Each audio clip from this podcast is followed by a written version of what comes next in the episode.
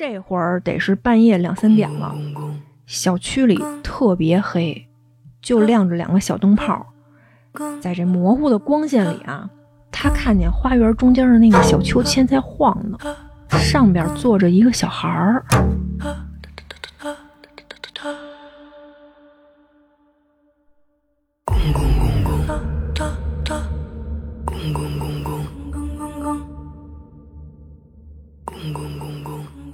就忍不住就从后视镜里面往后看，就发现这昏暗的车厢里，后座上的那俩人坐姿笔直笔直的，不说话，不出声，脸上一点表情都没有，但都从后视镜里瞪着眼睛盯着他呢。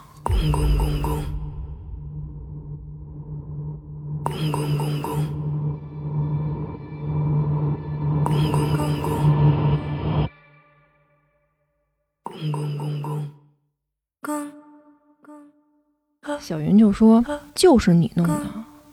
你身上的，你身上有股尸臭，我得拿香帮你盖盖味儿。”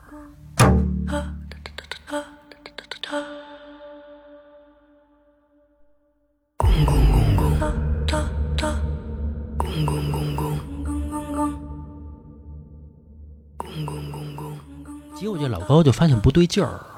这俩人同时说话，并且面无表情，就跟唱双簧似的。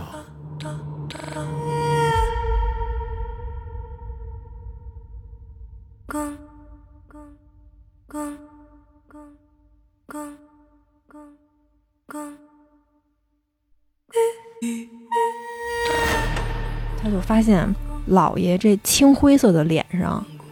眼睛是睁着的，瞪得特别大。